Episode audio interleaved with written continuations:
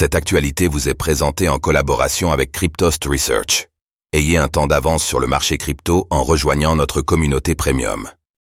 Le Bitcoin dépasse les 60 000 dollars pour la première fois en plus de deux ans, bientôt un nouvel ATH Le Bitcoin poursuit sa montée en flèche, dépassant pour la première fois depuis novembre 2021 la barre des 60 000 dollars.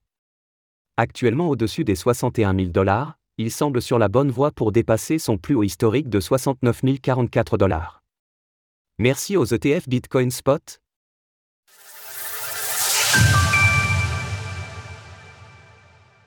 le Bitcoin continue sa hausse sans fin.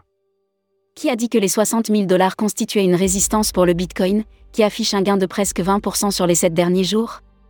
Pour la première fois depuis le mois de novembre 2021, le BTC a dépassé le seuil symbolique des 60 000 dollars. Autrement dit, il lui reste moins de 10 000 dollars à grimper avant de battre son prix le plus haut jamais atteint, c'est-à-dire 69 044 dollars.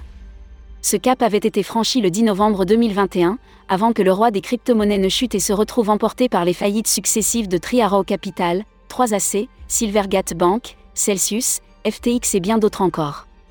Mais depuis, le Bitcoin s'est relevé, et ce dernier ne s'est pas contenté de briser le plafond des 60 000 dollars de manière momentanée, il évolue désormais même au-dessus des 61 000 dollars.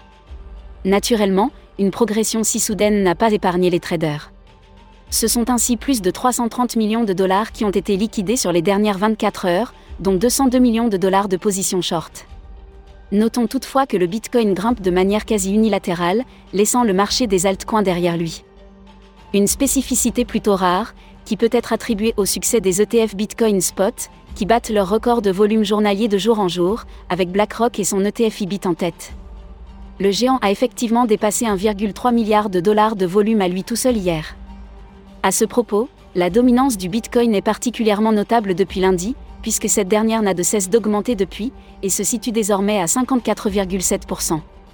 Nous pouvons ainsi observer que les altcoins sont effectivement à la traîne ces derniers jours, en dehors de l'élan autour des ETF, qui cumulent 45,6 milliards de dollars sous gestion sous forme de BTC.